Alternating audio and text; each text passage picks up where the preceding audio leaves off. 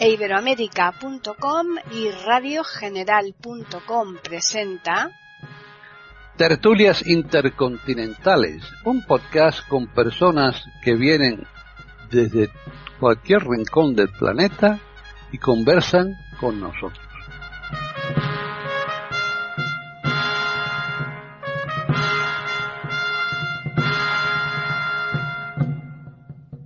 ¿Qué tal? Bienvenidos un día más a Tertulias Intercontinentales en iberoamérica.com.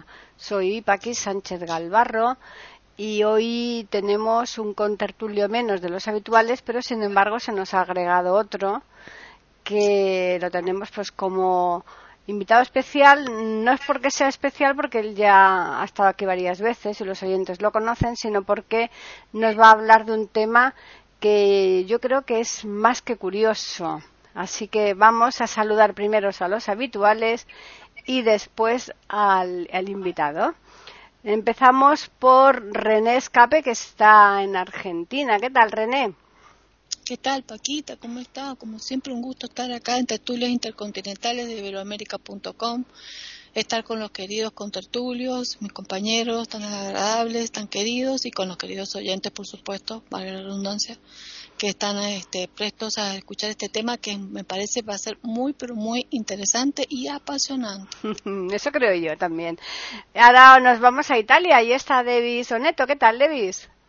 Muy bien, muy bien. Muchas gracias, Paquita. Un placer saludaros a vosotros contertulios y también a la audiencia de este maravilloso podcast. Y veréis qué invitado tenemos hoy, que realmente es especial. No que no sea especial, es especialísimo. Vamos a ver, os vamos a dar una sorpresa. Bueno, bueno, estás poniendo los dientes largos de Davis a, los oyentes. Ahora nos vamos a Colombia, Bogotá. Y está María Eugenia, ¿qué tal?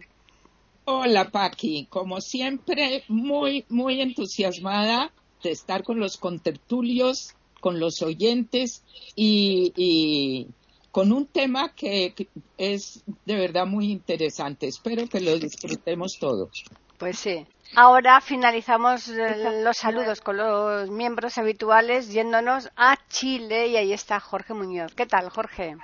Hola Paqui, hola queridos amigos de esta tertulia, dispuesto a compartir y disfrutar con el tema de hoy, al igual que con nuestros auditores. Bien, y ahora ya sí, ahora vamos a saludar a Antonio Perán Elvira, que está aquí en Madrid y más concretamente en la habitación al lado donde estoy yo, o sea que muy cerca, muy cerca. ¿Qué tal, Antonio? Yo, como siempre, estupendamente. Y cuando me reúno con buena gente, pues más todavía, ¿no? Figúrate, total nada. Bueno, pues hoy vamos a hablar de la inteligencia lateral. Eso se está poniendo bastante, aunque no es nuevo, pero mm, sí que está teniendo bastante auge. Y mm, precisamente por eso mm, hemos pensado que es un tema para poder tratarlo aquí en tertulias intercontinentales de Iberoamérica. Vamos a darle primero la palabra a Antonio para que nos abra un poco eh, la temática y después ya pues miramos cómo vamos desarrollando la, la charla. Así que Antonio, cuéntanos. Pues nada, yo diría que no solo no es un tema nuevo, sino que es uno de los temas más antiguos de la humanidad. Es un tema antiquísimo. Lo que sí que es nuevo es la importancia que se le está dando, ¿no? Estamos hablando de la inteligencia lateral, término que acuñó el doctor Eduard Bono, que fue un doctor, eh, bueno, eh, fue muchas cosas este hombre, pero entre otras médico y psicólogo, doctor por Oxford, que trabajó durante toda su vida básicamente en, eh, en este tema y que a él se debe el término inteligencia lateral. Inteligencia lateral seguramente es el término por el que más se le conoce, pero se le conoce por muchísimos otros, ¿no? Se le conoce por eh, inteligencia divergente, se le conoce por inteligencia oblicua, se le conoce por de, muchas formas. Mm, en esta primera intervención no quiero extenderme mucho. Eh, ¿Qué es eh, la inteligencia lateral? Pues digamos que es la forma de conocer eh, que se aparta de patrones establecidos o patrones que nos han sido dados por la educación, por la convivencia, por la sociedad, por el día a día. O sea, eh, mm, normalmente los seres estamos trabados, por no decir tarados, por una serie de prejuicios, una serie de complejos, no me estoy refiriendo a prejuicios o complejos morales, sino puramente racionales, que nos, que nos hacen pensar, como yo digo, en recto. Pensar en recto no es precisamente pensar con rectitud. Imaginémonos eh, un eh, automovilista, un conductor, que únicamente mirara enfrente de sí, o sea, la carretera por donde va, pero que solo mirara enfrente, que no tuviera cuidado, que no tuviera atención con los laterales, con lo que viene por detrás y con tal. ¿no? Eh, esa es la educación que se nos ha dado, ese es el pensamiento que tenemos y esa es, en definitiva, la inteligencia que tenemos. ¿Qué es la inteligencia lateral? Pues aquella que nos eh, mm, aquella que nos incita, no me gusta decir obliga, aquella que nos incita a pensar de otra forma, ¿eh? de formas, eh, de otras formas, porque el, y, siempre, siempre dirigida a la resolución del problema. Es decir, el, la inteligencia no puede ser un algo absoluto, ¿no? La inteligencia tiene que ser, tiene que estar siempre al servicio de algo. Y ese algo es la resolución de problemas. Allí donde la inteligencia eh, típica, tradicional, no llega para resolver problemas, inevitablemente surge la inteligencia lateral, la inteligencia eh, divergente, ¿no? Mm, termino rápidamente porque si no os consumo el tiempo. Decía, esto es antiquísimo, antiquísimo. Hay acertijos que porque al fin y al cabo esto durante toda la vida se ha traducido en acertijos. Hay acertijos que eh, vienen de los egipcios, hay acertijos que vienen eh, eh, de, los griegos, de los judíos. Esto es antiquísimo. Recordemos, por ejemplo, los enigmas de la Esfinge, recordemos, por ejemplo, toda la escuela sofista griega, recordemos a, a Zenón de Lea, etcétera, etcétera. Todo eso, todo eso que ha existido a lo largo del tiempo y que lamentablemente ha existido con un carácter jocoso, con un carácter de broma, con un carácter de, segunda importancia. Todo eso es lo que en estos momentos y a partir de, este hombre, ojo, y de muchísimos más, después hablaremos, pero hay muchísima gente metida en esto, eh, todo esto es lo que em, em, se ha traducido en una, no sé si llamarle ciencia, en un eh, sector de la ciencia al que se le está dando una importancia y una aplicación que más tarde mm, veremos. Dejo mi puesta a otra. Bien, pues vamos a continuar entonces con René.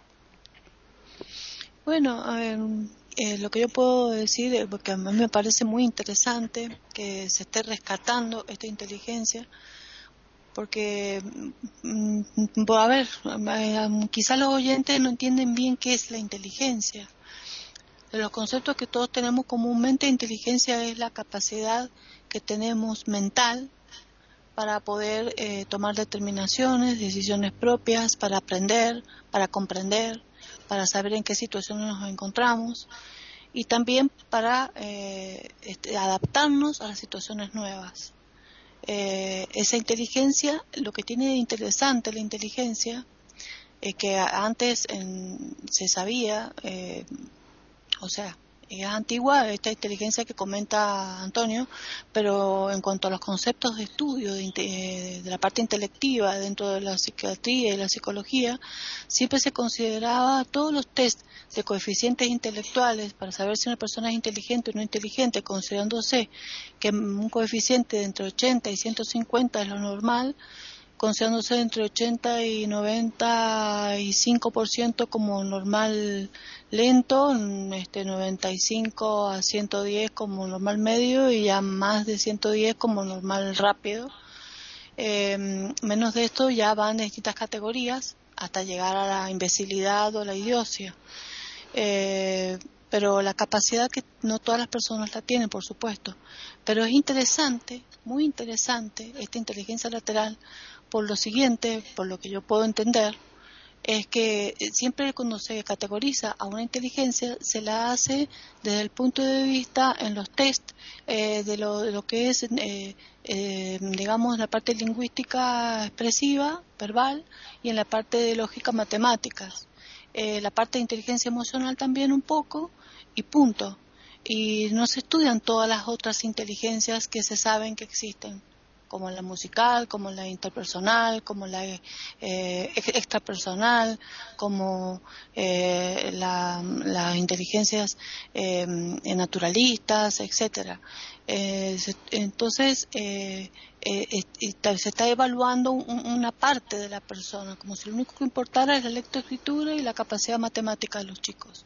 Y hay muchos, y así es como lo hemos encontrado y nos sorprendemos cuando encontramos un chico Down, con síndrome de Down, que a lo mejor no puede aprender a escribir, pero es capaz de, reproducir una partitura y una, una música, pero clásica, de una manera espectacular. Y uno dice, qué maravilla, ¿cómo puede ser? Eh, eh, bueno, justamente porque tiene inteligencia musical. Entonces, este, la, la, inteligencia puede estar parcializada. Por supuesto que es una, sería una maravilla que un individuo tuviera todas las inteligencias al máximo. Ahora, esta lo, lo interesante de esto que quería decirles es que las inteligencias pueden estimularse. No yo, porque no tenga tal inteligencia, no la podría desarrollar. Yo creo que si uno pudiera auto, en, la, forma intrapersonal hacer un autodiagnóstico o hacerse un diagnóstico de saber qué inteligencias carece y qué inteligencias eh, eh, quiere eh, incrementar, podría estimularla a través de la actividad neuronal, sabiendo cómo existe la neuroplasticidad, qué importante que sería que estimuláramos esta inteligencia. ¿Y por qué me gusta la inteligencia lateral? Porque justamente es la forma de buscar los recursos o los métodos no convencionales, no los, los así como dijo Antonio, que vamos recto, como el caballito que le ponen las, los laterales para que camine derecho por el camino y no mire hacia los costados, no lo que nos enseñaron como parámetros fijos, sino que busque aquel recurso para que por un camino creativo le encuentre la solución a algo que no estaba estipulado y que no era convencional. Eso, eso se puede estimular en los chicos y es muy interesante porque en situaciones de crisis o en situaciones eh, eh, de, límites la persona podría eh, cuando es adulta o cuando es niño salir adelante con una situación complicada en su vida. Por eso es importante esta inteligencia lateral, no solamente para que lo hagamos a través de juegos o de cosas, sino que realmente se estimule la vida para buscar recursos ante situaciones muy complejas en que el hombre se puede encontrar envuelto. Bien, están escuchando tertulias intercontinentales en iberamérica.com. Davis. A ver, es un tema realmente apasionante, sobre todo porque tiene mucho que ver con la filosofía. Ya ha dicho Antonio perfectamente cómo es en realidad un pensamiento antiquísimo que tiene que ver con los sofistas, que tiene que ver con, con Zenón de Elea, por ejemplo, y también con Cartesio con Cartesio porque, bueno, porque Cartesio en este sentido ha propuesto un método y una parte del método era la análisis, el análisis. El análisis que consiste en partir un problema complejo en partes simples para poder encontrar una solución más cierta. Esta era la intención de Cartesio cuando propuso este tipo de solución. Y por otro lado, la, palabra mágica la, dijo René en su intervención de ahora, es la creatividad. Efectivamente, el pensamiento lateral es un pensamiento que exige creatividad, en el sentido de que, como no coincide con el pensamiento tradicional, exige una perspectiva distinta. Antonio dijo antes que es un pensamiento divergente. Efectivamente es así es un pensamiento que encuentra soluciones alternativas. Luego estoy seguro de que Antonio propondrá unos ejemplos bastante llamativos para poder entender un poquito mejor ese tipo de situación. Lo que a mí me gustaría saber, porque Antonio es un experto de ese tipo de argumento y porque efectivamente está muy entrenado con ese tipo de asunto, luego si, si quiere dirá él el por qué. Pero Y yo creo que mm, es muy interesante, Antonio, que tú mm, digas, por ejemplo, que tú digas una, una cosa. Efectivamente, en tu vida concreta, el pensamiento lateral, de una forma consciente, te ha ayudado a ser lo que has, lo que, lo que, lo que eres. Eh, en, cualidad, en calidad de escritor, por ejemplo, el pensamiento lateral te ha ayudado y en calidad de escritor, porque como todo el mundo sabe, eres un escritor de tamaño importantísimo. Eh, ¿Te ha ayudado en este sentido el pensamiento lateral? Es decir, desde un punto de vista teórico lo estamos definiendo y me parece muy importante, pero desde el punto de vista práctico, una persona experta en este sentido como tú, ¿ha podido sacarle provecho a ese tipo de asunto o no? Bueno, pues ahora continuamos con María Eugenia. Bueno, eh, este sí que es un tema tan apasionante y en el fondo nos toca a todos. Eh, realmente lo han definido magistralmente ya, lo que, de lo que estamos tratando. Y es interesante que Edward de Bono, en, en inglés, el, el término que usó no era inteligencia lateral, sino pensamiento lateral, ¿no? Entonces, en el pensamiento está la inteligencia y yo siempre he pensado que está la inteligencia y está la sabiduría. Para mí la sabiduría siempre es inteligente, pero la inteligencia no siempre es sabia. Y tal vez parte de lo que requiere entonces es justamente esa flexibilidad que está implícita en este concepto de inteligencia o pensamiento lateral. Ya se ha definido bastante ahora eh, eh, algunas veces entonces se piensa en el pensamiento vertical, que es el lógico, el de paso a paso, que llega al resultado en una forma dos más dos son cuatro, etcétera, y el pensamiento horizontal, que es el que es de creatividad sin límites y que de alguna manera se atreve a abarcar más de lo estrictamente conocido. Como ya lo, han definido muy bien, me parece que de pronto puede ser útil dos ejemplos que pone Edward de Bono para uno ver en la práctica qué significa esto. Uno es de un, de un caso de un, niño en un colegio australiano, explica él en su ejemplo.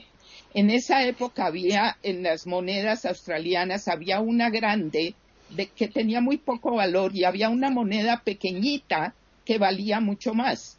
En un colegio a un niño muy pequeñito, en el recreo los grandes le ofrecían dos monedas y el chiquito escogía siempre la grande.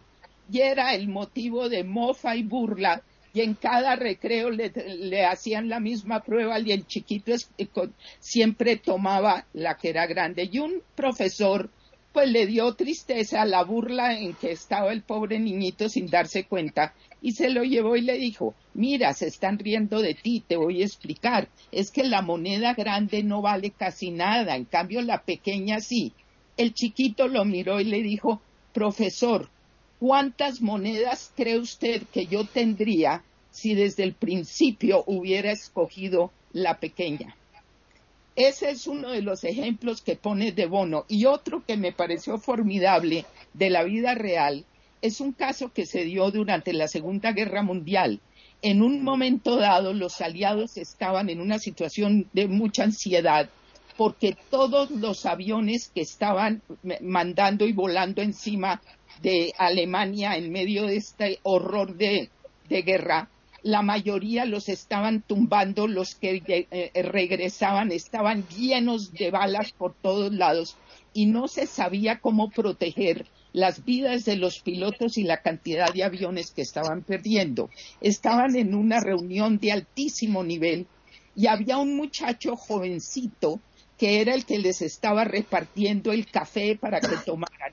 Un general de pronto se dio cuenta que tenían los grandes eh, fotografías de los aviones averiados para ver dónde podían blindarlos porque había un límite para la resistencia de los, de los aparatos. Y el general de pronto se dio cuenta que este jovencito miraba y como que sacudía la cabeza y no, y le dijo de pronto, dígame una cosa, ¿usted por qué está como negando con la cabeza el muchacho se preocupó mucho porque no tenía derecho ni siquiera a opinar nada y lo iban a callar y el general dijo, a mí me interesa oír su opinión.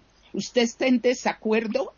Y el muchacho con mucho miedo dijo, pues la verdad es que sí, yo estoy en desacuerdo, porque ustedes lo que están mirando es dónde están las, todos los ah, eh, daños de los, de los aviones para en ese lugar poner el blindaje. Yo pienso que lo único que yo no cubriría sería donde están los daños. Como así le dijeron por qué. Y dijo el muchacho, porque todos esos aviones fueron los que regresaron. De manera que lo que hay que blindar más es lo que no está dañado. Ese es otro de los ejemplos de De Bono. Y eso nos lleva a lo que estamos planteando y están planteando aquí mis compañeros de el cambio del pensamiento vertical que es rígido, que se aprenden las cosas paso a paso, que se llega a los resultados en una forma muy directa y eso es lo que se busca. El pensamiento lateral al ser horizontal no tiene límites y por supuesto que esto implica que se caracteriza por la creatividad, por la curiosidad, por atreverse al error, por no tener la ansiedad de tener que acertar siempre, por hacerse las preguntas. En ese sentido yo pienso que es verdad, esto no es nuevo, esto ha estado siempre pero en los modelos de educación que nos acompañan, muchas veces está la insistencia en mantenernos dentro de los parámetros de rigidez que eso quita la creatividad. Y terminando ahorita por esta primera parte, recuerdo mucho eh, cómo Gabriel García Márquez hablaba de que casi todos los niños inicialmente cuando entran a las escuelas son geniales. Y cuando ya están en quinto de primaria, al colorear, ninguno se sale de la línea. Ese eh, ejemplo que da García Márquez nos muestra un poco lo que estaban diciendo ya de cómo nos conviene poder ampliar, sobre todo en los sistemas educativos, ¿no? Pero no solo formales, sino informales, la creatividad, la posibilidad de hacer las cosas en forma diferente. Continuamos esta ronda con Jorge, que ya la finalizamos. Bueno, Albert Einstein decía, si no quieres obtener siempre los mismos resultados, no hagas siempre lo mismo, en una clara invitación a cambiar el modo de pensar y observar un problema o una situación compleja.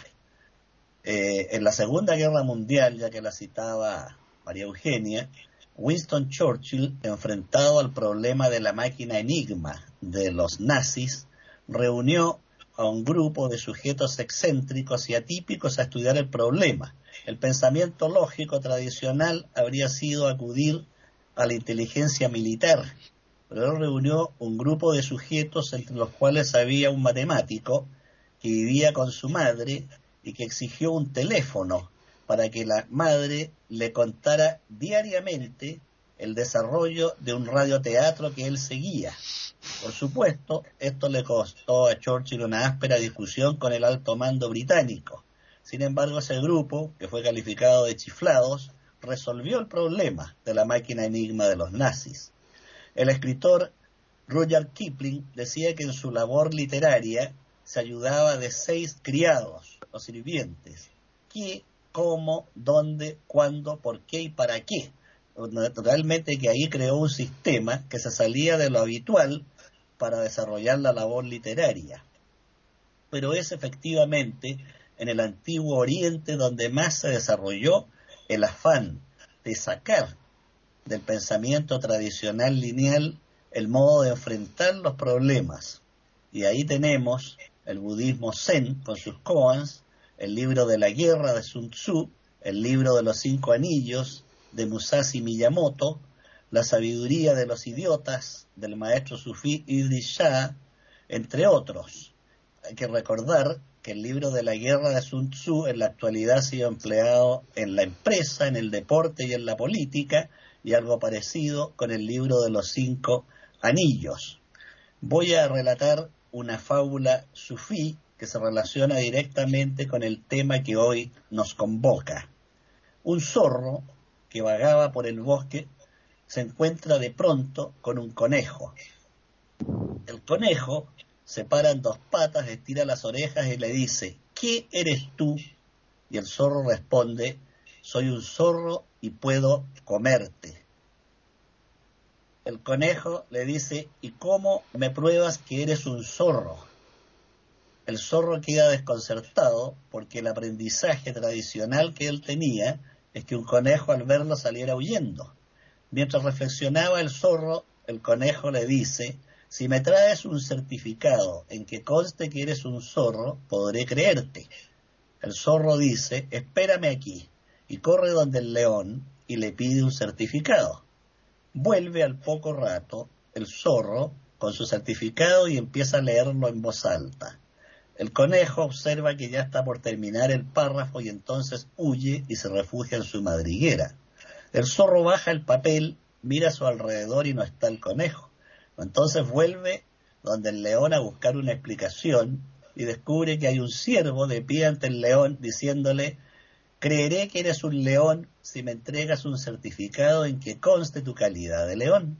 Y el león responde sonriendo, mira amigo, si yo no tengo hambre, no me tomo ninguna molestia. Si tengo hambre, no necesito ningún certificado para devorarte. Entonces el zorro va donde el león y le dice, ¿y por qué no me dijiste eso cuando te pedí un certificado para el conejo? Ah, amigo, dice el león, en ese momento no me dijiste que era para un conejo, y yo pensé que era para los hombres que para todo piden papeles. Esta simpática fábula sufí nos muestra cómo el conejo, mediante una respuesta absolutamente inesperada para el zorro, no solo logra salvar la vida, sino burlarse de este animal. Y por el momento voy a quedar aquí. Muy bien, pues ahora volvemos nuevamente a Antonio, que contestará a Davis y nos dirá lo que considere oportuno. A partir de ahora voy a ir salpicando mis intervenciones con cosas que, que aparte de que os sean interesantes o no, seguro que van a ser simpáticas y divertidas. Eh, vamos a ver, eh, un ejemplo de inteligencia lateral, una pregunta. Dice, ¿qué palabra se escribe incorrectamente en todos los diccionarios? No voy a esperar que me contestéis porque si no tardaríamos mucho. La palabra que se escribe incorrectamente en todos los diccionarios es incorrectamente. Correctamente. ¿Vale? Entonces, eh, esto nos lleva a, a una de las muchísimas características que tiene el pensamiento este lateral, que muy bien se ha dicho por ahí, que se le llama y cada vez más pensamiento creativo. Eh, dicen del pensamiento creativo lateral que es el, pensamiento que atiende más a la pregunta que a la respuesta. esto es muy interesante. En nuestra sociedad, seguramente no así como decía Jorge, en las sociedades orientales, en, en nuestra sociedad estamos constantemente suponiendo. Se nos ha enseñado a suponer y se nos ha enseñado a suponer que lo que suponemos es cierto, que, son, que ya es mucha suposición. Si os fijáis, cuando leemos, yo tenía una, una secretaria que era una tremenda lectora, eh, la mejor lectora que, que, yo haya visto nunca, en rapidez, en claridad, en todo, y me decía, no, vamos a ver, es que yo de cada palabra leo, leo dos o tres letras. Suposición, suponer.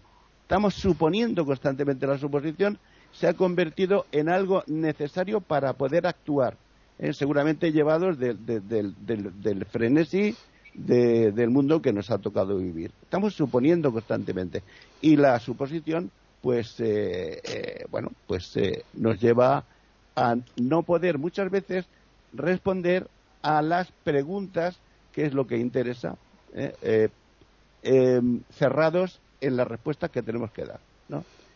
El,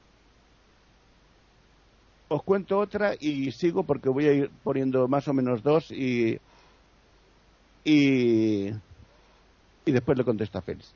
Eh, hay una hay una pregunta que a mí me ahora diré porque yo eh, en esto llevo dos días y medio hay una pregunta que a mí me eh, fue la primera que yo creo que me dejó atónito, atónito, ¿no?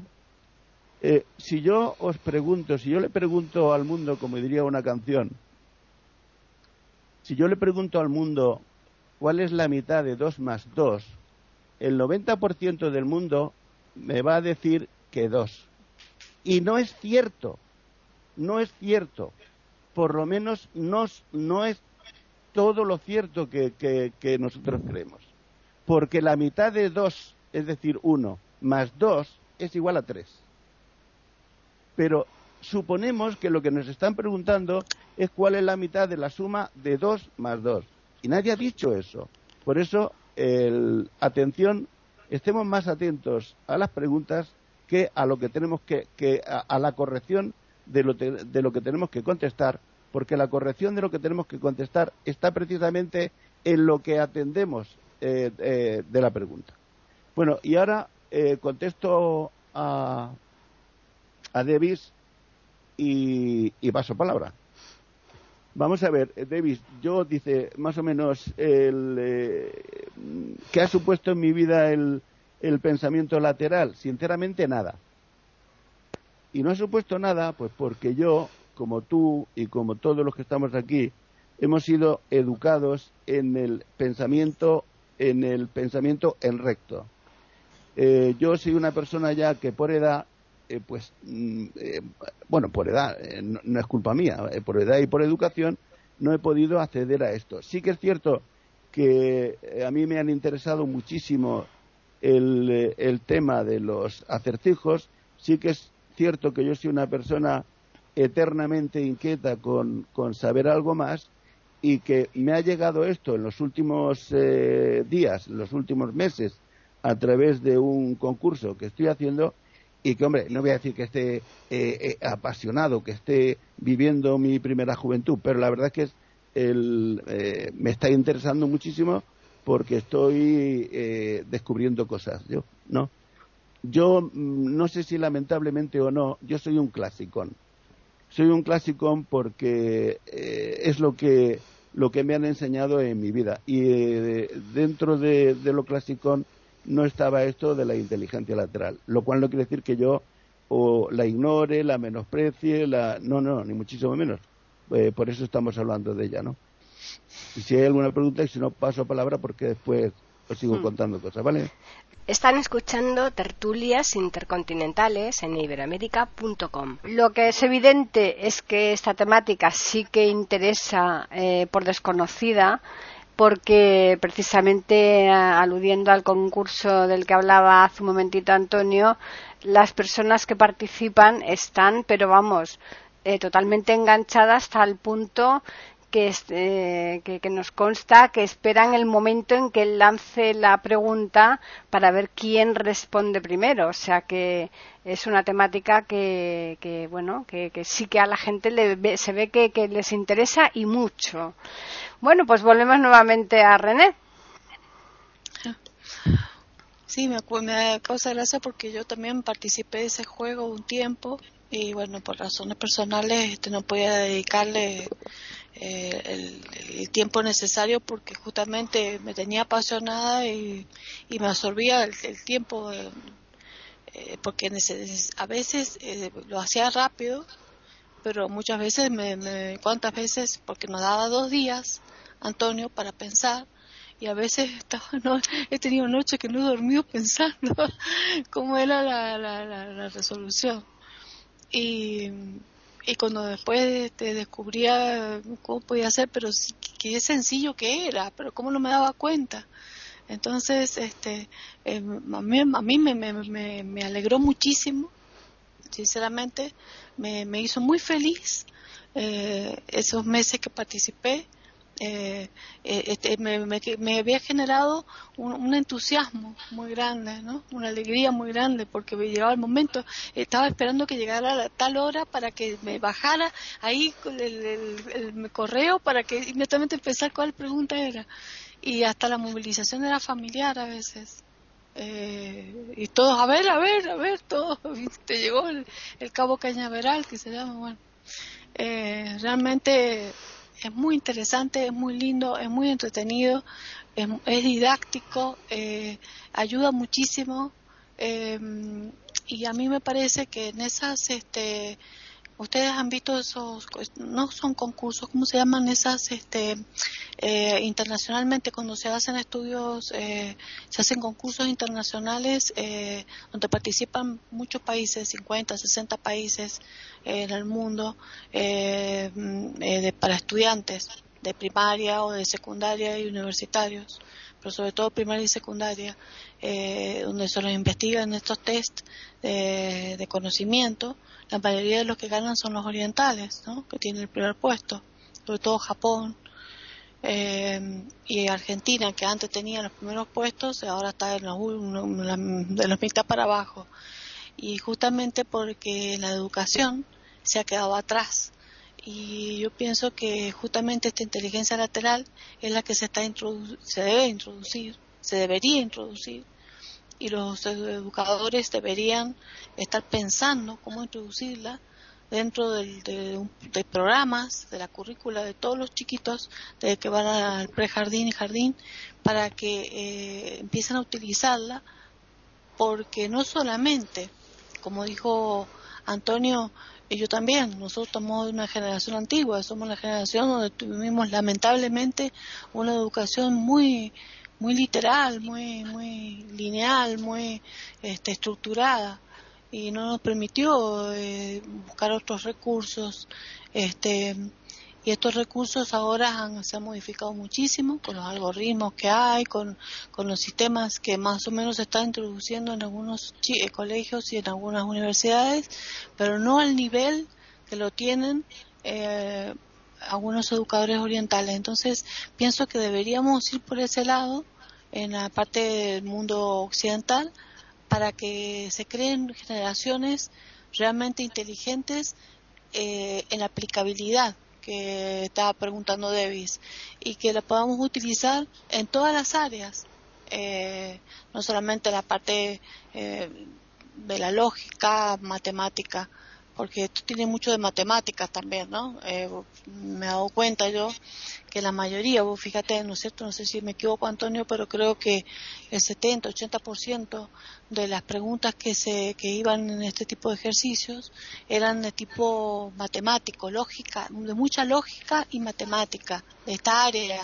También había mucho de razonamiento eh, que tienen que ver con la lógica, ¿no? Como, esas preguntas que había sobre los familiares, que me encantan, que ya esos chacarrillos ya los irá a, poner quizás, pero la mayoría eran de eso. Y yo soy una persona que, que, no he tenido una buena formación en la parte de lógica matemática, pero me, me parece que hasta una vez Antonio me enseñó la importancia que tiene la matemática para todo. Y sí, tiene razón.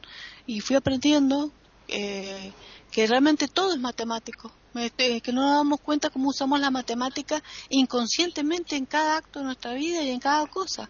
Todo tiene que ver con las matemáticas porque el universo es matemático entero. Entonces, eh, por eso es que me parece muy importante la aplicabilidad de esto en la formación de los chicos para el futuro y para poder utilizarlo en todos los aspectos de su vida.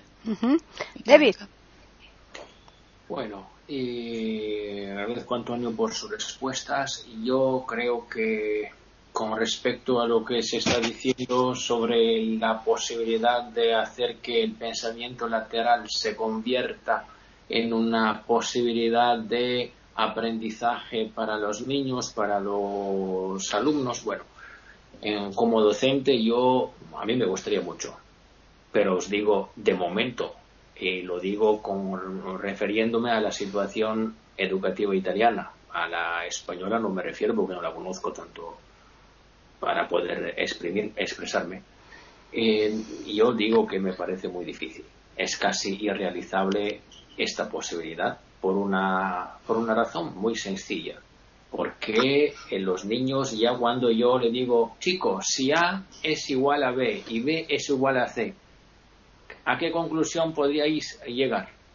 Que se callan. Así que eh, ya la lógica tradicional resulta bastante problemática de, enseñarles y me parece que ese pensamiento lateral sí que es un recurso, es un recurso muy importante, ojalá se pueda hacer unas referencias de vez en cuando, pero hacer que se convierta en una posibilidad sistemática de, de aprendizaje me parece muy difícil. Una consideración y luego cedo palabra. Y me resulta muy interesante lo que dijo Antonio sobre la relación entre pregunta y respuesta dentro del pensamiento lateral. Es decir, que efectivamente la lógica tradicional asume unas conclusiones que están prácticamente en el razonamiento. Es decir, no es una lógica creativa. Por lo contrario, el pensamiento lateral sí que lo es. Así que es un pensamiento muy creativo. Es un pensamiento que permite encontrar soluciones que no, es, que no son contenidas en el razonamiento. Así que eso no cuenta con el asumido, el pensamiento lateral. Intenta explicar las cosas con unas soluciones nuevas. Y eso me parece absolutamente interesante y me parece también filosóficamente interesante, porque eso es lo que tendría que hacer la filosofía. La filosofía tendría que darle muchísima más importancia a la pregunta que a la respuesta. Si la pregunta es tan interesante, es tan eh, llamativa para los que se la ponen, efectivamente estamos estimulados a pensar. Nos encontramos en una situación de estímulo y eso me parece absolutamente conforme a lo que exige la filosofía hoy. Lo último, no creo que se pueda decir, es una opinión personal, que el pensamiento lateral es enemigo del pensamiento lógico. No, el pensamiento lateral tiene una lógica, claramente. Es una lógica divergente, es decir, es una lógica que no se conforma, que no coincide con la tradicional. En este sentido sí que es, eso me parece una, una cosa bastante importante de matizar. O sea, es un pensamiento que cuenta con una lógica, pero no es una lógica tradicional. De momento quedo aquí. Yo ahora no lo sé porque yo hace años que me jubilé, pero cuando yo me dedicaba a la enseñanza, aquí en las clases optativas se incorporó el ajedrez y a mí me parece muy interesante. Entonces, si se impartían clases de ajedrez a los chavales, pues ¿por qué no? También se va, se podría poner eh, esta asignatura, ¿no? No estaría, no, porque es una cosa complementaria y muy interesante realmente. Pero bueno, pues continuamos con María Eugenia, a ver si ahora tenemos suerte y se la oye bien. Bueno, vamos a ver si no me, me, me dices. A ver ahora perfecto, ahora perfecto. Bueno, perfecto. Entonces, miren, estaba yo pensando en esto. Eh, no sé si fue Antonio o alguno que estaba hablando, ya es tan cierto, que el tema de hábitos. Y somos educados con hábitos. Los hábitos, por supuesto, que son importantes. Pero parte de lo que nos lleva a veces dentro de nuestra mentalidad occidental a no poder tener la flexibilidad y la creatividad necesaria son hábitos en que somos educados formal e informalmente que son sumamente rígidos y que llevan en el paso a paso. Eso es así. Hay una cosa muy interesante en cuanto a, ampliar las posibilidades. Por supuesto, no es reñir con el pensamiento lógico, sino no, que no se convierta en una camisa de fuerza.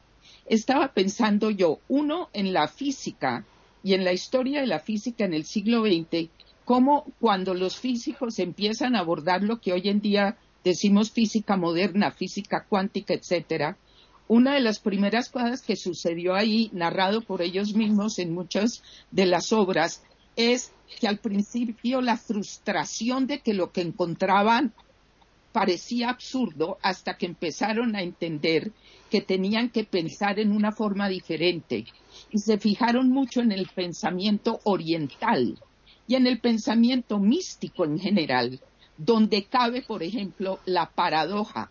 Eso es algo que generalmente en los hábitos como los tenemos nosotros, que son mucho más lineales, la paradoja como que no puede tener un lugar.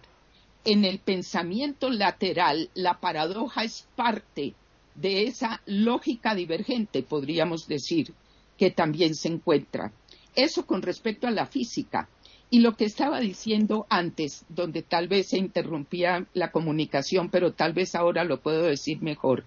En mi oficio como psicoterapeuta y también en cualquier forma de sanación física o mental, encontramos la importancia para una psicoterapia, por ejemplo, de que la persona empiece a tener la posibilidad de romper hábitos que sean tóxicos, confirmar hábitos que sí le sean útiles.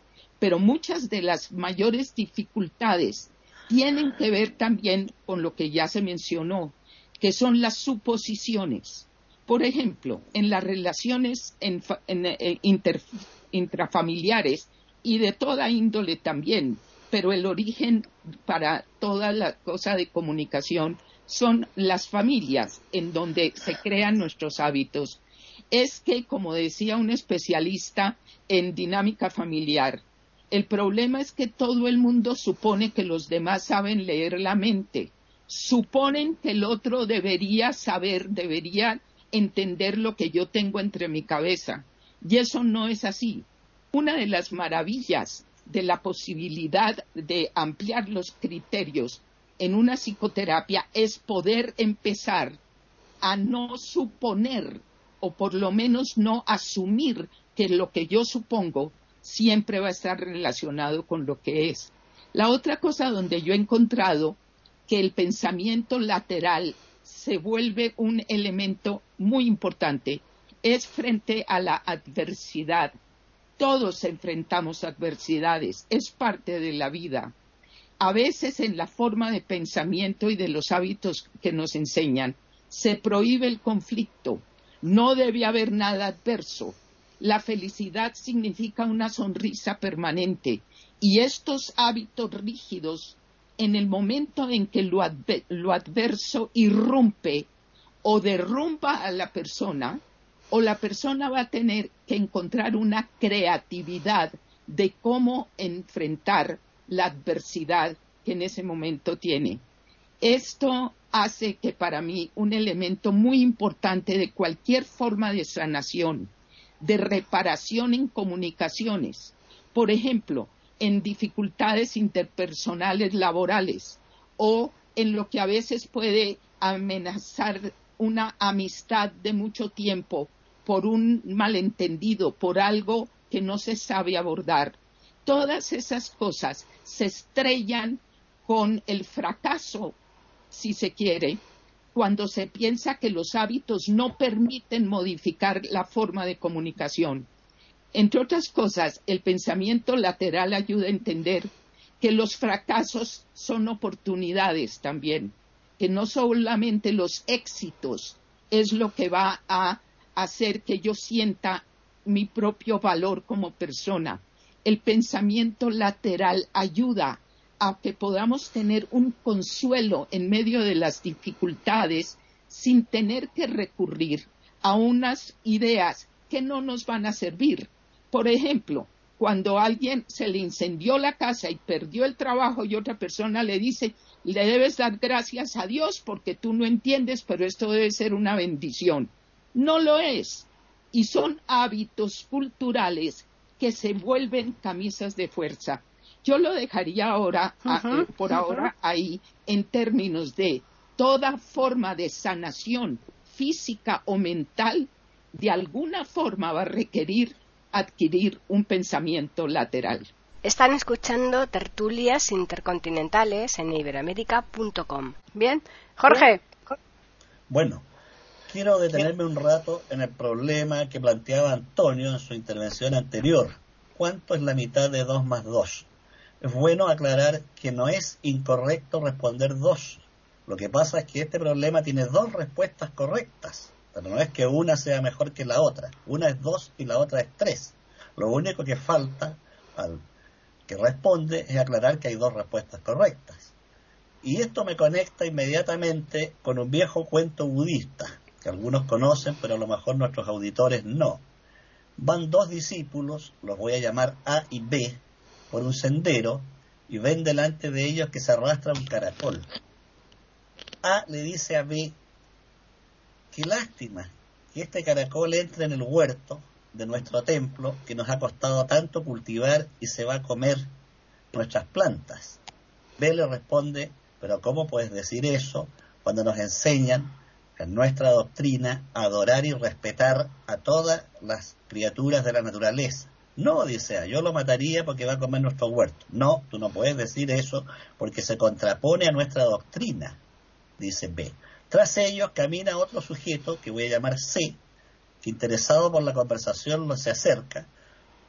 A y B concluyen que deben llevar el problema ante el maestro. Cuando están ante él, A dice, maestro, sostengo que este caracol que entró a nuestro huerto debe ser muerto porque se va a comer nuestras plantas. Tienes razón, le dice el maestro. No, dice B. Lo que pasa es que a nosotros nos han enseñado, ustedes los maestros, que debemos respetar y adorar la vida de todas las criaturas eh, vivientes. El maestro le dice, tienes razón. Entonces C, que observa esto, que había entrado a la sala, dice, pero ¿cómo usted le puede decir a ambos que tienen razón cuando ambos dan respuestas opuestas? Y el maestro gira y le dice a C, tú también tienes razón. Aquí observamos que C estaba en la lógica tradicional, donde no es posible dar como correctos dos términos opuestos, pero la lógica tradicional, saliendo, cambiando el punto de vista, sí es posible hacerlo. Pero acá el maestro no solo une dos elementos contrapuestos, sino que le da la razón a tres. Y esto nos demuestra que la verdad tiene muchas caras pero el pensamiento tradicional nos ancla a una sola. Enseguida, en cuanto a lo que decía María Eugenia del pensamiento oriental y la física, bueno, efectivamente Heisenberg, cuando creó su principio de la incertidumbre, reconoció que se basó en el taoísmo. Él era un estudioso y un admirador del taoísmo. En cuanto a la educación, Paki y Davis recordarán que hace muchos meses o tal vez, no sé si un par de años, tratamos el tema de la educación tradicional y cómo ésta debiera cambiar a nuevos paradigmas. Yo me pregunto si en lugar de decirle a un niño si A es igual a B y B es igual a C, ¿qué conclusión podemos sacar? Le dijera, si tengo tres naranjas, A la primera es igual a la segunda y la segunda igual a la tercera naranja. Estoy seguro que no se quedarían todos callados. También hay que cambiar el modo de preguntar. Por eso Albert Einstein decía, más importante que la respuesta es el planteamiento del problema. Voy a concluir esta ronda con una carta que le escribe Beethoven a una niña de 8 años que admiraba al músico. La chica le escribe una carta en que le da a conocer su admiración por su obra. Nótese que era apenas una niña de ocho años. El músico le responde felicitándola por su interés en el arte, en la música, y la incentiva a fortalecer su interés. Pero en, un párrafo, en una línea muy bella le dice, y no olvides nunca que solo el arte y la ciencia permiten al hombre conectar con el universo. Termino aquí. Pues volvemos otra vez a Antonio. No, que estaba diciendo que tengo que decir, y no es Coba, que me tenéis admirado, ¿eh? El, de verdad. El, además decís cosas tan interesantes que no, que no me acuerdo, seguro que en cada vez no me acuerdo de todo. Pero bueno, empiezo por Jorge, que es el que tengo más reciente. Por supuesto, Jorge, que yo no he dicho que la respuesta correcta fuera tres. ¿eh? Eh, las respuestas son dos. Y, y en matemáticas, la expresión sí que puede conducir a una, no a las dos. ¿Eh? Si tú pones cuál es la mitad de abro paréntesis 2 más 2, eh, eso es 2. Pero si tú pones cuál es la mitad de 1 más 2, eso es 3. Entonces, pero bueno, en cualquier caso, las respuestas pueden ser 2 y yo en ningún momento lo he, vamos, he dicho lo contrario, ¿no? Solo que contestar una de ellas es incorrecto, o por lo menos no es completo. El, decía el, el tema de, de la educación que se ha tocado y Vamos a ver, en China ahora mismo ya la inteligencia lateral es asignatura obligatoria. El, decía Debbie, yo no sé en España, pero aquí en Italia dudo qué tal. Pues yo también, yo también lo dudo, pero sin embargo, Sin embargo, en Italia y en España, que tardará en implantarse una asignatura de inteligencia lateral o inteligencia creativa o una lógica eh, más universal que la que tenemos, y aquí enraizo con lo que no sé quién decía, la inteligencia lateral no es otra lógica, es un complemento de la lógica de toda la vida. Hay que ampliarla. La lógica de toda la vida es una lógica eh, llena de prejuicios, es una lógica lineal que hay que engordarla. ¿no? Eh, decía, en España seguramente eso tardará y en Italia tardará.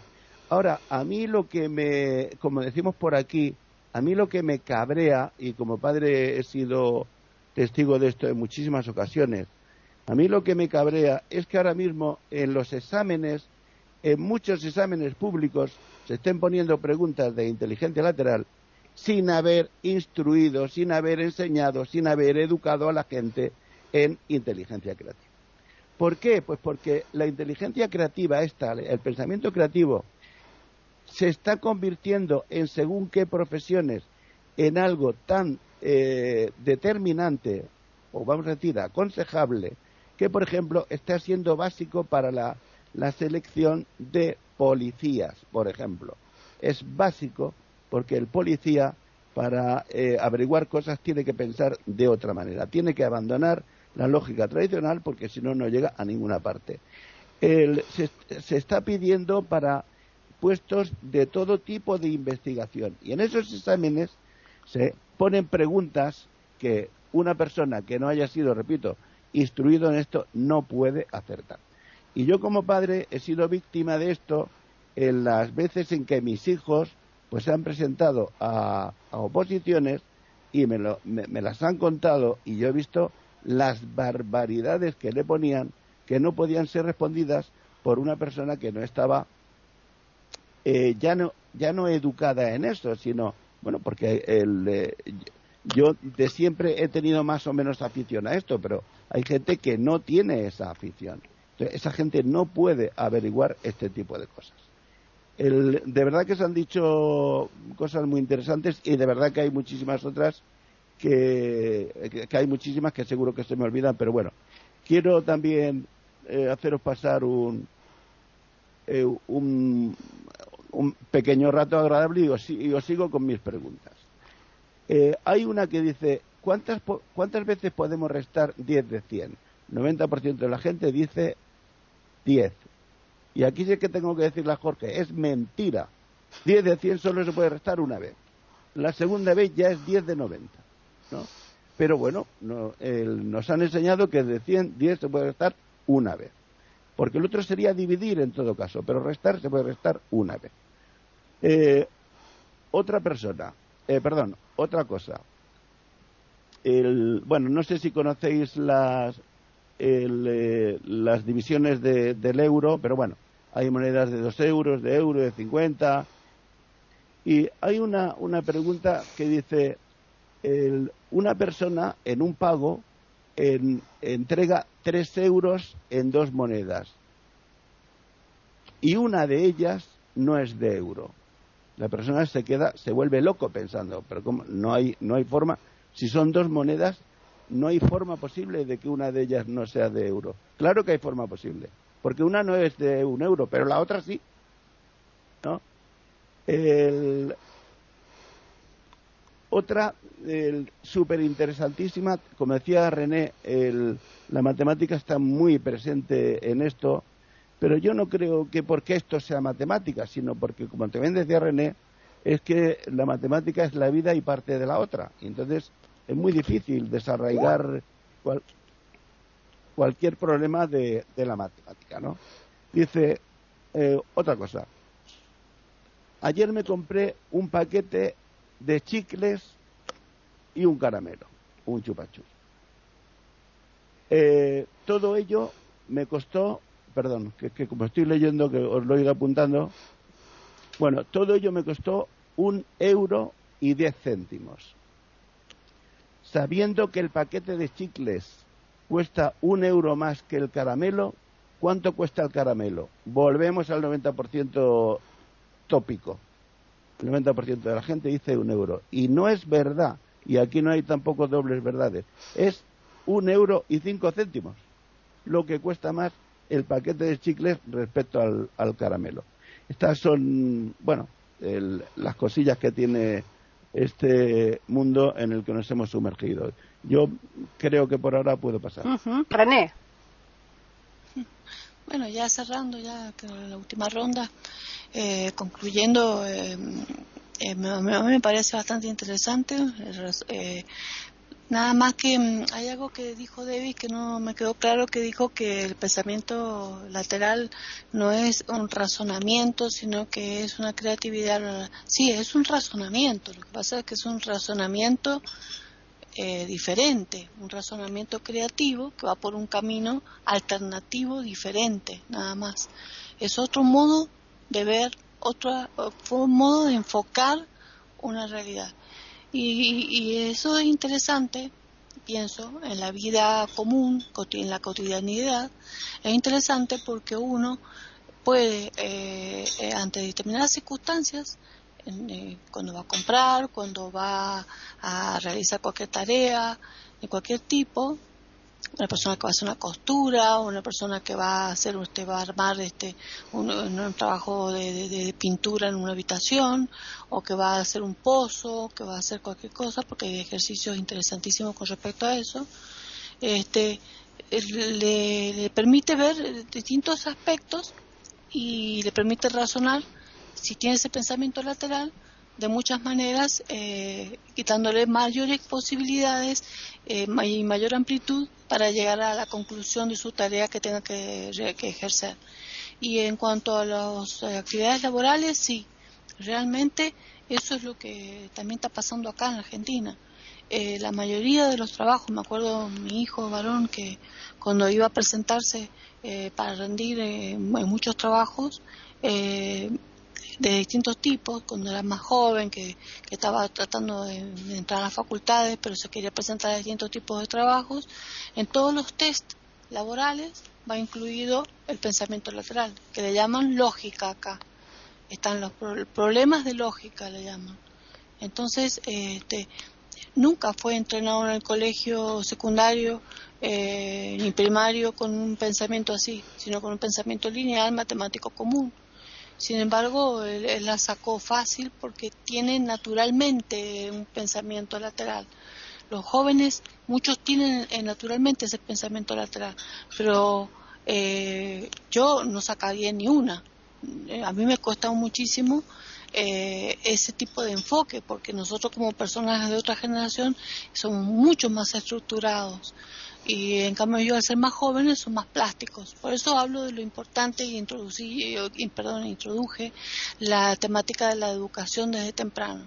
Si se colocara, como dice Paqui, como una asignatura en la primaria, y le ayudaría mucho a los chicos, porque los chicos son vírgenes de, y, y las inteligencias se estimulan con la neuroplasticidad, así como se está enseñando lo lineal, se enseña lo lateral y dar, enseñarle a los chicos desde muy pequeños a buscarle a cada respuesta y sobre todo en la parte de matemática, eh, que, muchas veces no la comprenden, porque justamente a mí me costaba la matemática, pienso, porque justamente era muy lineal, muy estructurada, entonces no le encontraba, si me lo hubieran enseñado con un pensamiento lateral, me hubiera gustado mucho más, hubiera sido más agradable.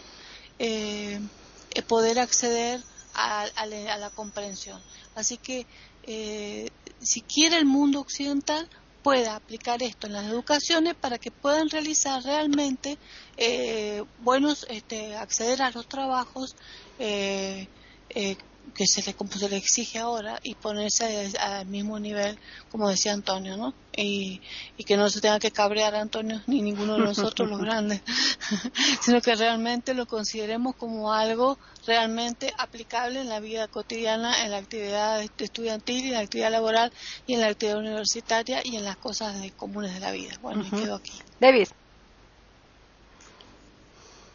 Bueno, eh, yo creo que me he explicado mal con referencia a lo que dijo René. Bueno, claro, René, que el pensamiento lateral es un pensamiento que tiene su lógica. Yo nunca quería negarlo. Simplemente he dicho que no es la lógica a la que estamos acostumbrados. Eso es lo que quería decir.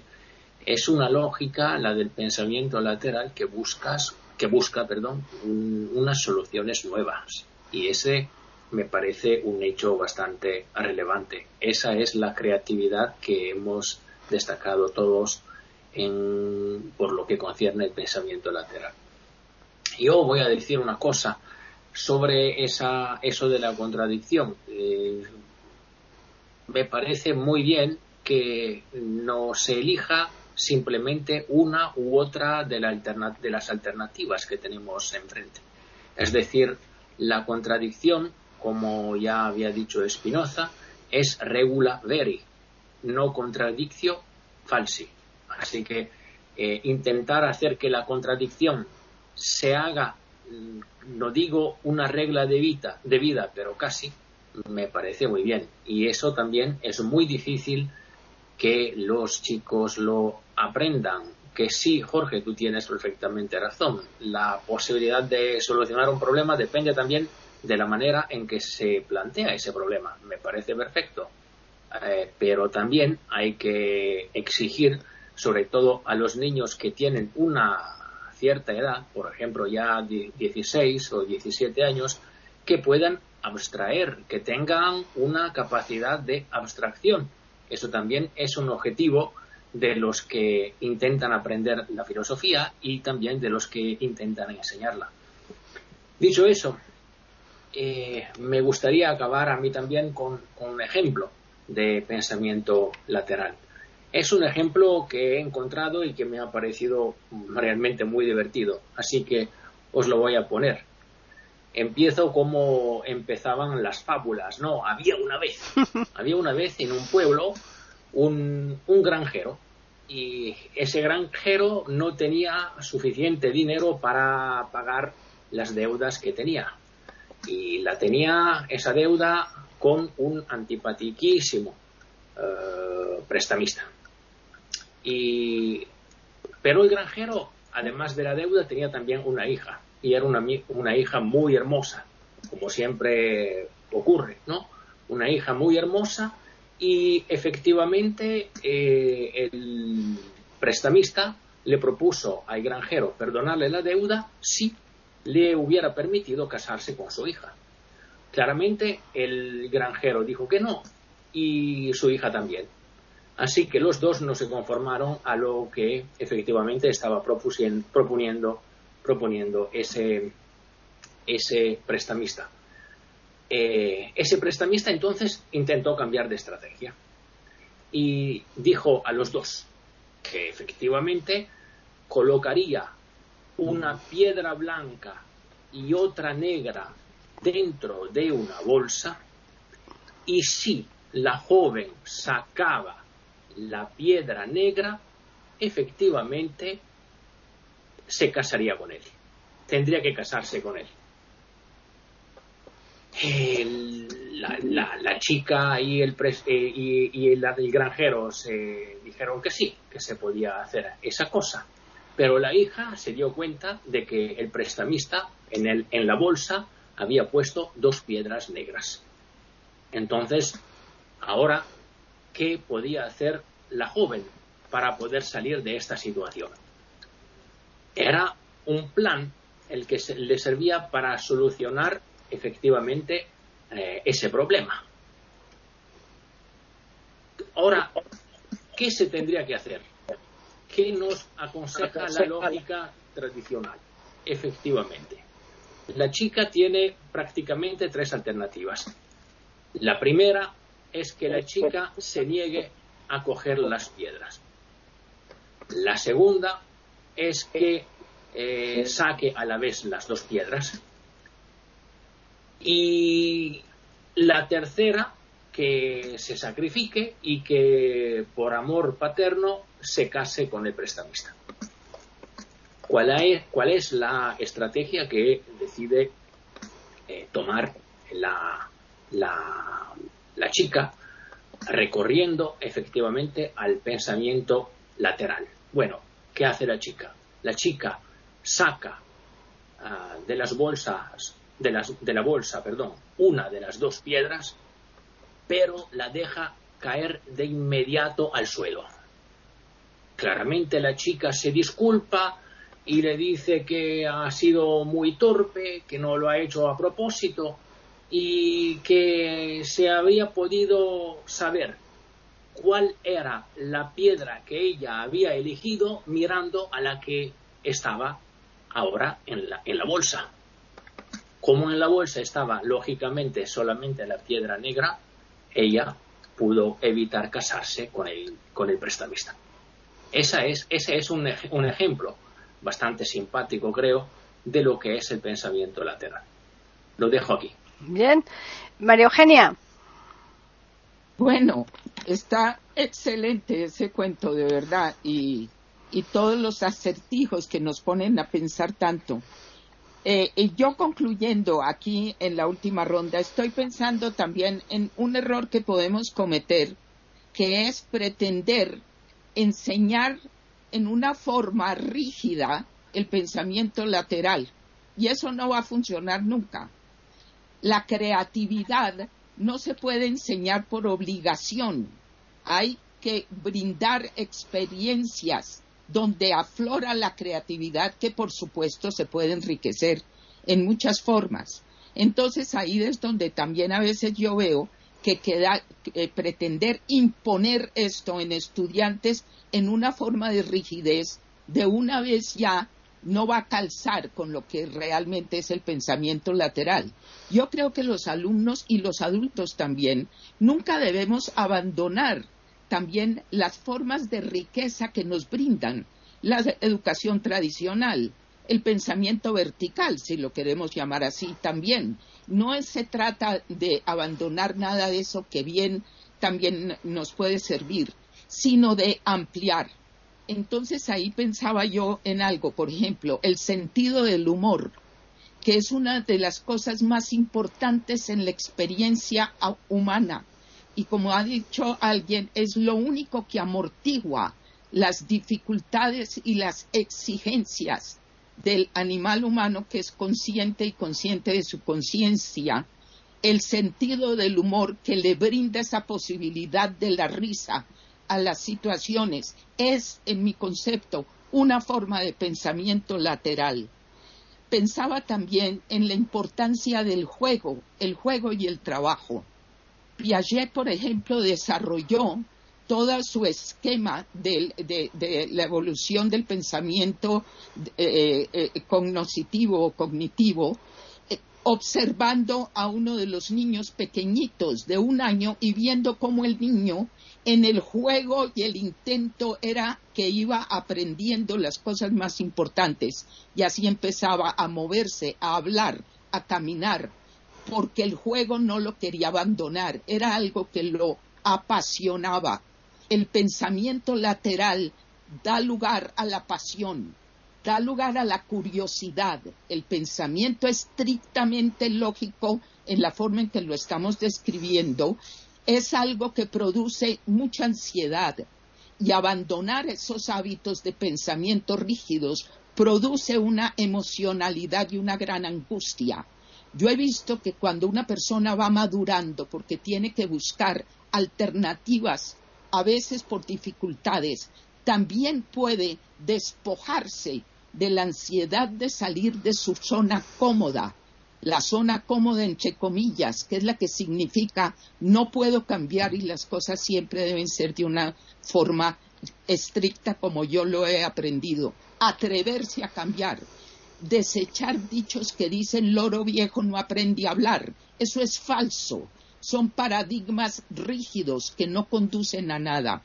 Y por último diría yo un ejemplo maravilloso para que exploren un poco a un personaje que se llamó Claude Shannon. Shannon es una persona sin la cual no tendríamos hoy por hoy el Internet. Un genio que no se conoce tanto como debería, pero la biografía de su vida se llama Una mente que juega. Él siempre dijo que su trabajo para él era como el juego. El juego como lo ve un niño, no estoy hablando del juego de apuesta. El juego, la curiosidad, el disfrute, el aprender, el no lograrlo, el intentar, el ampliar las entendederas. Eso es lo que él describe como juego. Y de alguna manera Einstein también lo hizo así, porque él siempre hablaba de que su forma era imaginación. Entonces, para cerrar, yo diría, una de las características principales del pensamiento lateral es la imaginación, que es el terreno abonado de la creatividad. Y algo que el solo pensamiento estricto vertical del que hemos hablado mata muchas veces es justamente la imaginación. Entonces, para cerrar, diría yo, el pensamiento lateral que aprende a nutrirse también de toda la forma lógica del pensamiento vertical es una puerta abierta a la curiosidad, al disfrute y aceptar con mayor tranquilidad la adversidad. Cierro con eso. Bien, Jorge. Bueno, creo que en el cuento que nos relató Davis hay una cuarta solución que es más segura que todas las anteriores. Que la chica le dijera al prestamista, meta usted la mano en el saco y se extrae la piedra blanca, me caso con usted. Como las dos piedras son negras, se ha de salvar de todas maneras. Y es mucho más seguro. Vuelvo al tema general que nos ocupa. Creo que si hay un ámbito donde el pensamiento creativo lateral, estos nombres clichés no me gustan, eh, tiene un manejo intenso es en el arte. Quien haya leído el canto general de Pablo Neruda recordará un verso que se refiere de la siguiente manera a un metal, el hierro injuriado. Esto es notable porque la injuria es un delito. La voz injuria se emplea en el derecho, entre los abogados y en los tribunales. Pedro injurió a Juan y fue citado a los tribunales. Pero el poeta saca de su contexto lógico y jurídico la expresión y la aplica ni siquiera a otro mamífero, sino a un metal, el hierro injuriado, produciendo un efecto insólito. Aquí otro ejemplo con un poeta chileno. Aquí en la escuela chilena, seguramente en España y Italia ocurre algo muy parecido. Nos enseñaron desde niños que el adjetivo es una palabra que modifica al sustantivo calificándolo, dando a conocer algún rasgo, la flor amarilla. Pero el poeta Vicente Huidobro dijo algo excelente sobre el adjetivo y completamente distinto. Señaló el adjetivo cuando no da vida, mata. Me parece una maravillosa expresión de descubrir algo distinto respecto de un mismo elemento, algo completamente diferente. Ya que se plantean acertijos y preguntas aquí, quiero señalar una pregunta que siempre ha generado mucha controversia. ¿Podría Dios crear una piedra más grande que Él? Si decimos que sí, Dios pasa a segundo plano porque hay algo más grande que Él, esa piedra que creó. Si decimos que no, vemos que Dios es impotente para cierto tipo de creación. Esta pregunta, repito, no tiene solución para el creyente probablemente para el no creyente pasa a ser un juego. Este acertijo tiene una gracia, involucra un aspecto emocional muy fuerte, pero todo lo que hemos dicho aquí creyendo racional es medianamente racional, porque como dice la ciencia actual, detrás del pensamiento, detrás del lenguaje están las emociones. Las emociones son las que crean pensamiento y lenguaje. Humberto Maturana decía que todo esquema racional se funda en una emoción. Y es así, es así. Cuando discuten dos personas, lo que están discutiendo son dos emociones contrapuestas. Por eso a veces se levanta la voz, se grita y en casos extremos se llega a la agresión. Entonces voy a terminar mi ronda con un viejo cuento del budismo zen que dice lo que recién algunos creen que están descubriendo un hombre muy rico llega donde un maestro zen y le dice quiero estudiar con usted. Ya he probado todas las cosas y nada me enseña me siento aburrido quiero que usted me enseñe algo el monje un viejo encorvado y flaco le dice pase tome asiento le pone una tacita de greda y le dice le voy a servir té y empieza a llenar la taza hasta que se rebalsa, le chorrea los pantalones y el hombre indignado se para y le dice, viejo imbécil, no se da cuenta que no se puede echar más agua en esta taza. Efectivamente, le dice el viejo, así está su cerebro y su mente. Está llena de prejuicios, de ideas preconcebidas. Si quiere ser alumno mío, tiene que vaciar la taza para reaprender. Con esto termino. Bueno, pues la tertulia, como siempre, ha estado fenomenal. El tema ya prometía. Y lo único, antes de dar yo los medios que tienen los oyentes para que puedan contactar con nosotros, si Antonio quiere decirnos eh, pues algún autor más que, que, sabemos ¿no? que son muy importantes sobre esta materia para que los oyentes si quieren acudir a, a sus libros y demás pues eh, es, el momento. Bueno me gustaría decir algo más. Bueno mm, autores hay muchísimos muchísimos. Eh, aquí se ha citado al mismo Einstein, que es famoso por, no sé si por muchos, pero sí por algunos de sus acertijos. Eh, es famoso el, autor de Alicia en el País de, de, las Maravillas, Luis Carroll, que era un apasionado de los acertijos. Eh, ahora mismo hay una auténtica personalidad en este mundo es el Malbatán, que es un brasileño que murió en, en el 64 y que, bueno, tiene unos libros que son deliciosos que yo aconsejaría que, se leyeran. Hay el hombre que calculaba, Antonio, ese es de Malbatán. ¿Eh? El hombre que calculaba, ese es uno de los libros de... Ese es uno de ellos. Este hombre escribió, es una delicia leerlo, ¿eh? Este hombre escribió, me parece que 69 o 70 cuentos y, y muchos libros también de, de bueno, eh, entonces no se llamaba evidentemente eh, conocimiento o pensamiento, perdón, pensamiento lateral, porque eso no existía en ese momento, ¿no? Pero está claro que, que, lo son, ¿no? Es una delicia, ¿no?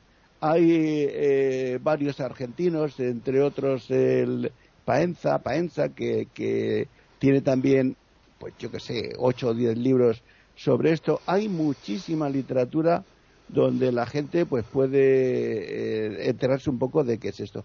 Me gustaría, para terminar, decía antes María Eugenia, en, eh, en esta actividad, como en, como en todas las de la vida, hay gente que está especialmente dotada. Eso no lo podemos ignorar nunca. Hay materias en las que unos llegan más lejos que otros porque están especialmente dotados para eso. Eso no se puede negar pero lo que yo mm, sí que creo es que si se instruyera en eh, principios, en los principios que rigen esto, pues eh, incluso los alumnos menos dotados llegarían más lejos. Yo en este concurso que estoy haciendo, pues estoy observando que cada vez es más difícil sorprender a, la gente que participa en el concurso. ¿Por qué? Pues porque cada vez aprenden más, cada vez eh, saben leer mejor eh, las preguntas porque eh, eh, en la mayoría de los casos la, clave está ahí, más que pensar, más que dejarse manipular, porque este tipo de preguntas son enormemente manipuladoras, más que dejarse manipular, releen la pregunta y una vez que la tienen clara la contestan, en fin, se podría instruir en esto y bueno, mm, salvo en China, que yo sepa, no se hace. Me gustaría terminar con, dos acertijos para vuestra diversión. Eh, una mujer tuvo en una hora de un día de un año dos hijos varones que no eran ni gemelos ni mellizos. Eh, entonces, ¿qué eran? Bueno, la gente se vuelve loca pensando, pues oiga, mire usted, esta mujer tuvo tres, cuatro, cinco, seis hijos. Consiguientemente no eran ni gemelos ni mellizos, eran trillizos, cuatrillizos, ¿qué tiene? ¿no? Eran eh, hermanos sobre todo. Eh, y, eran hermanos, ¿no? Eh, hay otra otra pregunta que causó, vamos, que causó sensación en el sentido de que hubo mucho despiste, que dice, en una granja de patos hay, y bueno, casi voy a ser malísimo, os la voy a dejar para que la resolváis vosotros. En una granja de patos hay 20 machos y 100 patas. ¿Cuántos animales hay? Bien, Pues aquí lo dejamos. Vamos a recordarles a los oyentes que nos pueden escribir a ter... Casi sola la respuesta. bueno, bueno, tú déjalo ahí en el aire, Jorge, que los oyentes lo vayan pensando. El correo es tertulias arroba eiberoamerica.com y el Twitter e Iberoamérica con las iniciales EI y la A de América en mayúsculas. Agradeceros como siempre la presencia aquí en este podcast y a los oyentes, por supuesto, también el que nos escuchen semana tras semana. Así pues, les emplazamos para el lunes que viene, que estaremos aquí en iberoamérica.com con una nueva tertulia intercontinental.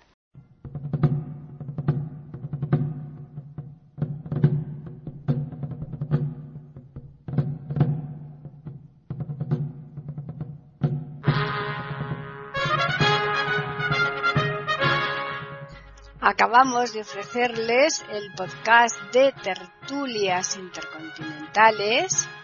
Aquí en iberoamérica.com y radiogeneral.com. Regresen la semana que viene para un nuevo episodio. Hasta la próxima semana.